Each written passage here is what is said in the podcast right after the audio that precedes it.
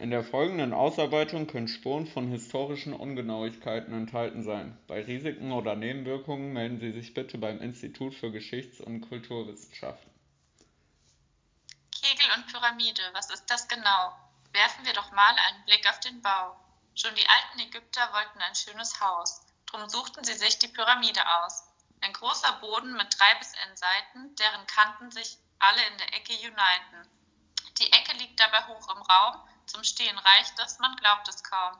Schief wurde das Ganze dann doch zu klein, gerade sollte diese Pyramide sein. Viel Platz für Möbel sollte es geben, da wurde der Pharao ganz verlegen. Einen großen Schrank wollte Kleopatra, drum rief sie Ramses, schnell war er da. Wie groß ist der Raum, das wollte sie wissen, da grinste der Pharao nur gerissen. Ganz einfach, meine Liebe, das ist doch klar, die Formel lautet 1 durch 3 mal G mal H. Die Indianer wollten's noch besser machen, drum änderten sie so einige Sachen. Als erstes mussten die Kanten weichen, ein einziger Mantel, das sollte nun reichen. Die Formel fürs Volumen blieb Winnetou erhalten, die Grundfläche wollte er aber kubik gestalten.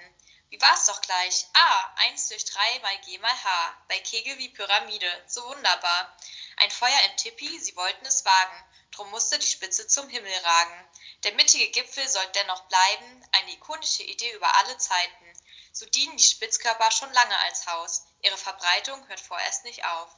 Vielen Dank für eure Aufmerksamkeit. Für Fragen bleibt heute leider keine Zeit.